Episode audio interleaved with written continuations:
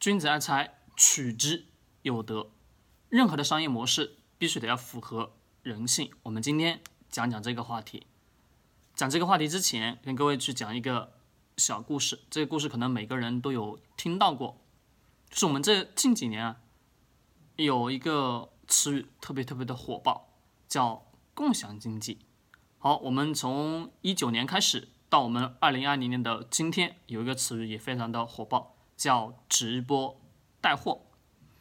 那么我有两个朋友呢，在过去说想要去做共享经济，就做共享的东西。而认为这是一个非常大的趋势跟潮流，这两个朋友想去参与，当时问了我一下我的意见，我说我坚决坚决的反对。那么他又他又问我为什么去反对呢？反对的理由是什么？我给他列出了一二三四五六，列了很多很多出来，但最后呢没有做，很庆幸没有做。如果去做了的情况下，我们都能知道共享经济这两年的情况是好还是坏。可想而知是非常非常的坏的，没错。好，我们这一九年、二零年这两年，我这这两个朋友又开始又来问我，哎呀，我能否去做做直播带货的事情？能否去找找这当中的一些方式方法？这是我个人的给他们提的建议。我说可以去找，但是只能小的尝试，不能什么大的尝试。好，这是我自己身边的一个小故事，不算是故事吧，算是一个什么小的朋友问的一些问题。好，各位，我想问大家一个问题：这两种方式，我们去思考一下，它的商业模式是什么？比如我们的共享经济，比如共享雨伞、共享充电宝、共享自行车、共享汽车等等等等相关的，这是我们前面的视频当中也有讲到过，对吗？对，都有讲到过。那我问各位，这样的商业模式，它的盈利点在哪里？其实，大家对于商业模式的理解可能会有很多的误区。说白了，商业模式的四个字很简单，就是企业如何挣钱的，也就是非常非常简单，就是企业如何挣钱的。那你们得去思考，共享经济的东西，比如我们共享雨伞、共享汽车。共享充电宝，对吧？所产生的利润来源于哪里？生产一把雨伞，生产一辆自行车，生产一辆汽车的成本高还是低？各位告诉我，是不是大的？比如大件的物品，我们的汽车成本有吧？稍微大一点，没错。好，我们生产充电宝、自行车的成本较小，对。那我们生产雨伞的成本低还是高？相对来说偏低一点。好，各位，那么我们去看。这几种共享的产品当中，押金支付的比例是不是价值物品越高的所支付的押金越多吧？没错，价值物品越小的支付的越少。好，我们就拿当中的一个共享雨伞来举例子。各位，共享雨伞为什么没有起来？也很简单，因为它的逻辑，它的商业模式本身就是把伞出租给什么？给这些，只是试着换了一种形式，变相什么？出租给有需要在下雨的时候没有伞的情况下是吧？租一把雨伞带到家中，对吧？一段路的过程当中啊，我有雨伞支撑着，帮我遮风挡雨，没错吧？对。好，我我问各位，今天社会当中大量的单身男女，你想想他们的单身男女当中，他们借完雨伞以后会不会还？好，多数如果有良好的行为习惯的。通常什么都会还的，没错吧？对，那我们还得要去思考一下，这么一大部分的人群当中，他们使用雨伞的频率高还是低？低吧？为什么这样低呢？很简单，就是使用你那你的那个共享的雨伞频率要低。为什么？很简单，一个有良好素质乃是会爱惜自己身体的单身男女来讲，他们来说，是不是他们会有一个习惯？什么习惯？出门自己的包里面会带一把。小的雨伞吧，很小，但是呢，可以什么？至少能帮他什么挡着雨，不会什么把衣服去淋湿。对，没错。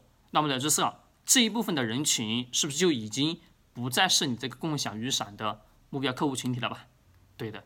那我们想，这个共享雨伞的目标客户群体是什么？是借你雨伞，但是呢很懒，就是不愿意去还的这部分人群。为什么呢？因为如果不还的情况下，他就什么押金就会直接被扣掉了吧？是的，那么企业呢嘛，顺其自然就变相的变成一个卖雨伞的一个公司了。但是我们在想，这个商业模式好是坏？大家会认为很好，为什么很好呢？你看有成千上百万的人会去借，这是不然。为什么其实不然呢？我们得要去思考，这个过程当中，这个企业的商业模式是否真的去顺应了人性的需求？各位，是否顺应了人性的需求？比如，我们买一把雨伞的成本是高还是低？其实买一把雨伞的成本很低了，十块钱、二十块钱、十五块钱，甚至五块钱都能买一把吧？对。那么既然成本这么低，我何不我何不如去？买一把这样的雨伞，我干嘛什么要去租你这把雨伞呢？各位，租你这把雨伞是不是我还得要支付押金，还得要下载一个 APP 吧？对，多么复杂！我买一把雨伞很便捷，我到一个小的小卖部，啊，连锁的这个小卖部当中，便利店是不是都有雨伞卖？二十块钱，十五块钱，对不对？没错。那我何必说还要去下载一个 APP 呢？多麻烦！没错。所以说我们得要去思考，任何的商业模式必须得要符合我们。今天社会当中的人性的一些特性，是商业模式，是说白了就是我们挣钱的方式，就是企业挣钱的方式。企业挣钱的方式，你得要去知道你的产品、你的服务是否真的去顺应的人性的需求。如果真的顺应了，那顺其自然就会有大批量的客户群体被你什么所吸引。如果没有去顺应，那你想想是不是企业的商业模式出现了比较大的问题？我们再来讲我们这两年的咱们的直播、直播卖货、直播带货的形式。好，各位，对，没错，有人什么能挣到钱，而且我们现在的有一种方式叫利用付费的流量去帮我们获取什么啊？这个视频，假设我发一个视频，上面带来一个什么物品的橱窗，这个橱窗当中我投入大量的什么金钱啊？假设我投一百万进去。一个视频只能投二十万，对不对？那我投十万，好，投十万以后，这个十万块钱付出去以后，这个产品就是这个视频的播放量达到了多少？能否给我什么带来多高多高的收益比例？这个是什么？有一个收入产出比，没错。但是我问各位，我们大量大量人群在操作过程中是不是都是处于亏损的状态吧？对，几乎都是，很少什么能有达到一种非常好的收入平衡的状态，很少很少。当中肯定是有一些其一些方式方法，但是我各位，这么多人蜂拥而入进入到这个市场当中，大家告诉我，谁是韭菜，谁是最后那个获利的人？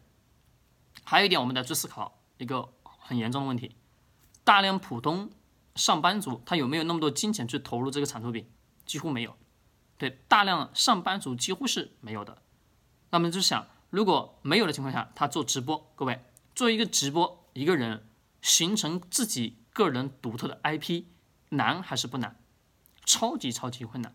对，但是我们得要去做自己的 IP，但是要形成固定的 IP 是不是很困难？没错。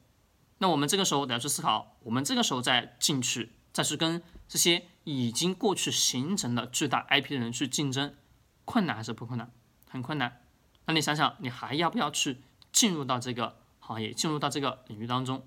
如果你真的去进入了，你得去思考一个问题：你的商业模式，你的挣钱的途径，比如直播啊，直播卖货是观众直接看到你的这个本人啊，你在叫卖，好，OK，我觉得你产品不错，买了。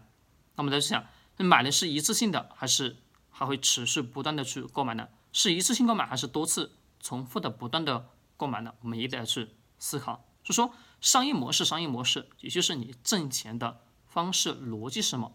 记住，商业模式一定得要去符合人性的特性需求。一旦符合之后，卖产品是很好去卖的。但切记要各位不要拥有卖产品的思维，还是要得要拥有卖故事、卖情怀乃至卖人寿的思维。好，叫人设啊，不是人寿，是人设设计的设。人设其实也就是我们所理解的，把它称之为叫个人的 IP。是说，各位，今天商业生活当中，我们不单单是一个企业也好，或者说一个创业者也好，我们也永远都要思考个人、个人、个人个人的能力在哪里。那么想要去创业，乃至我们做一家企业，想要去盈利，我们也得去思考：哦，企业的商业模式是什么？个人的商业模式是什么？你在靠什么东西去挣钱？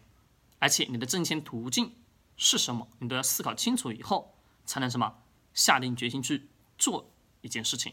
好，如果你有任何的疑问或者一些不同的想法，欢迎你在视频的下方留言。好，感谢你的聆听，喜欢点击收藏或者转发。